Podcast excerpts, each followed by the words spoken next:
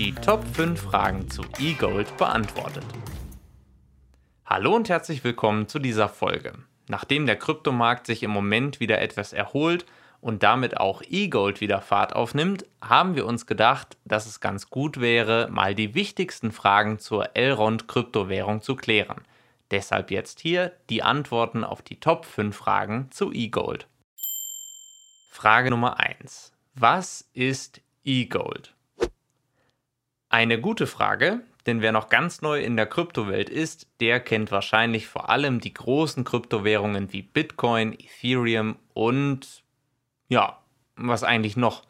Zusammengerechnet haben Bitcoin und ETH im Moment eine Marktdominanz von rund 60 Prozent und überschatten damit schlichtweg die meisten anderen Kryptowährungen.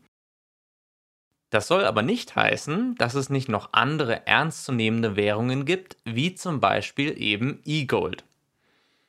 eGold ist ein sogenannter nativer Token. Das heißt, dass er direkt zu einer Blockchain gehört und deren Hauptwährung darstellt. Genauer gesagt gehört eGold zur Elrond Blockchain, einer der schnellsten und gleichzeitig günstigsten Blockchains, die es derzeit gibt.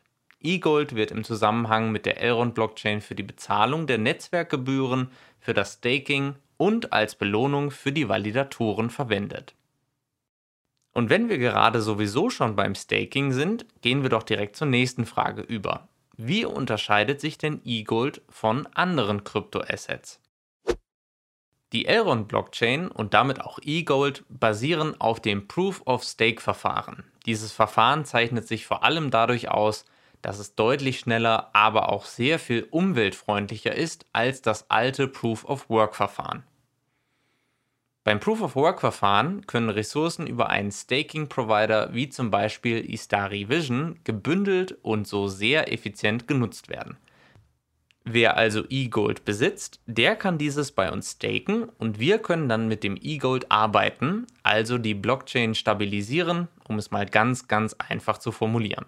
Dafür, dass man eGold staked, bekommt man dieses dann verzinst.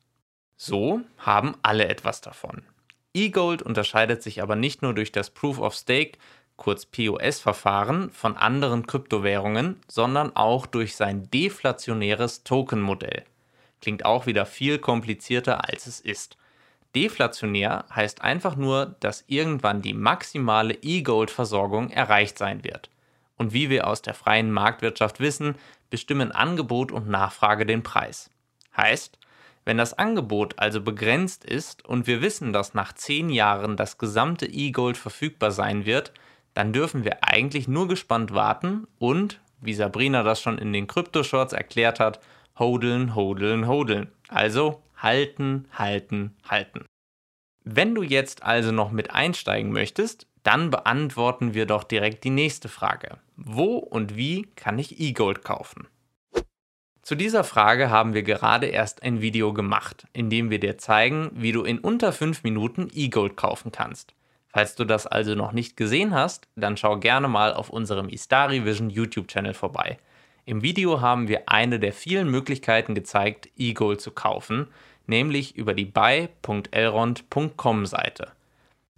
Dort findest du eine Liste von zertifizierten Anbietern, über die du eGold kaufen kannst. Das geht sehr unkompliziert und schnell, dabei haben diese Anbieter in der Regel aber etwas höhere Gebühren.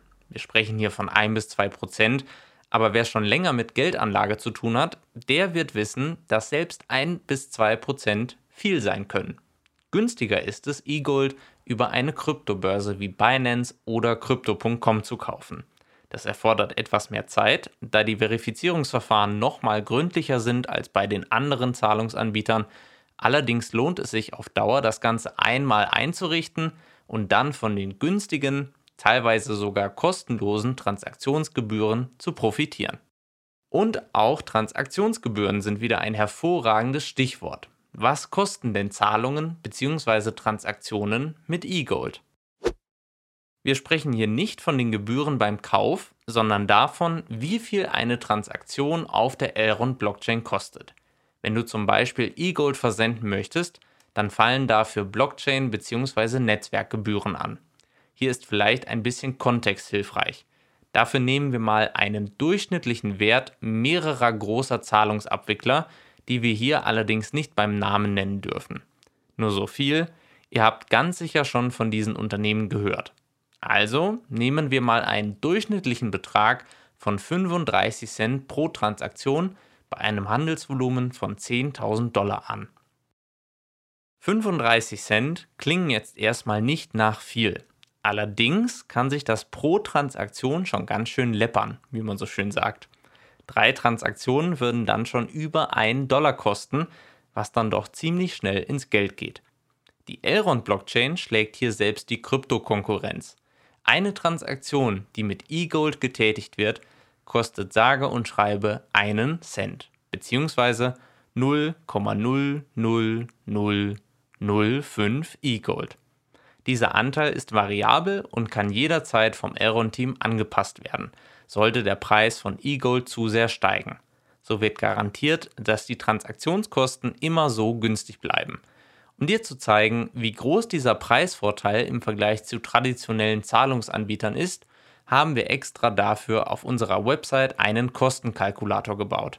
Wenn du den also noch nicht kennst, dann schau gerne mal auf istari.vision vorbei und sieh selbst, wie viel günstiger die Elrond Blockchain ist ich kann dir versprechen, dass du erstaunt sein wirst. Jetzt habe ich am Schluss noch eine letzte Frage und die ist besonders wichtig, denn es geht um das Thema Sicherheit und die Frage lautet, wo bewahre ich mein E-Gold am besten auf? Es gibt vier verschiedene Möglichkeiten, E-Gold sicher aufzubewahren. Da wäre zum einen die Elrond Web Wallet, für die wir ebenfalls schon ein Tutorial auf YouTube gemacht haben.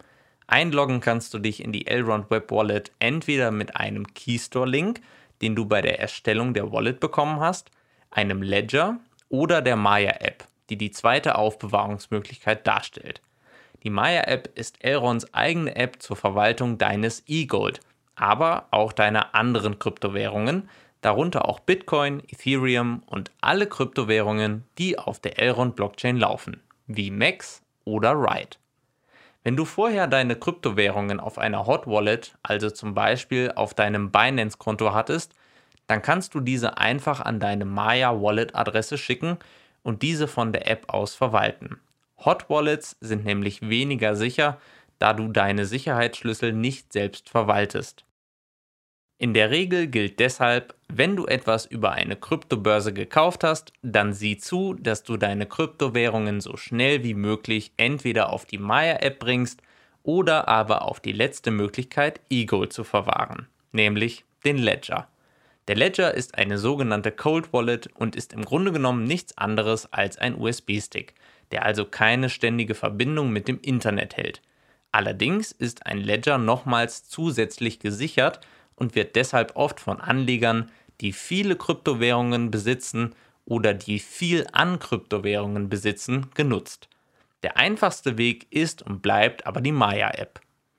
Und den Link dazu findest du in den Show Notes.